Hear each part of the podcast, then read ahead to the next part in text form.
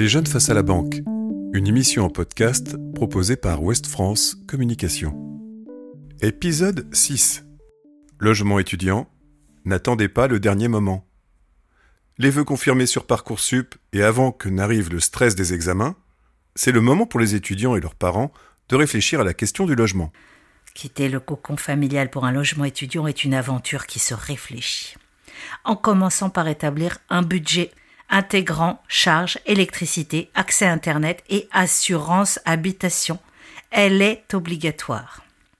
Dans le parc locatif privé, un dépôt de garantie d'un mois de loyer maximum est aussi à prévoir.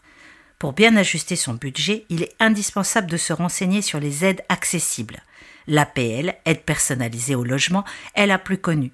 Mais la solliciter auprès de la caisse d'allocation familiale n'est pas toujours avantageux pour les parents qui perdent alors un enfant à charge. Une simulation s'impose. Idem pour les bourses. Ce n'est pas parce qu'au lycée vous n'étiez pas boursier que vous ne le serez pas dans le supérieur. Surtout si vous partez loin de chez vous. Sur le site du Crous, quelques minutes suffisent pour avoir la réponse. Outre l'aide financière, être boursier permet aussi d'être prioritaire dans l'attribution d'un logement en CTU, moins onéreux que les appartements proposés par les particuliers. Cela permet aussi d'accéder à l'avance Locapass. Selon les situations, d'autres aides existent, notamment pour ceux qui envisagent des formations en alternance. Son budget en tête, il faut tenter de définir le type de logement désiré en tenant compte de la ville où vous pourriez étudier. Le nombre de mètres carrés auxquels on peut prétendre diffère selon que l'on envisage des études à Paris, Lyon ou Laval. Un questionnaire rapide permet d'affiner ces critères de recherche. Vais-je rentrer souvent ou non? Si c'est non, l'espace, la facilité pour cuisiner, l'accès à une machine à laver, à des magasins de proximité seront des critères importants à regarder. Ai-je envie d'habiter seul ou avec d'autres? La colocation est tendance. Mais entre amis ou avec des inconnus, mieux vaut définir quelques règles pour que tout se passe bien au quotidien. Avant de s'engager, il faut aussi se pencher sur les conditions du bail et savoir si le garant peut éviter les clauses de solidarité. C'est indispensable pour profiter de la garantie visale individualisée pour ceux qui auraient la fibre civique, des associations ou des personnes âgées proposent parfois des logements étudiants à des prix très raisonnables en échange d'actions solidaires ou de menus services à mener toute l'année. Quelques heures par semaine pour faire une bonne action en échange d'un loyer accessible, cela se réfléchit.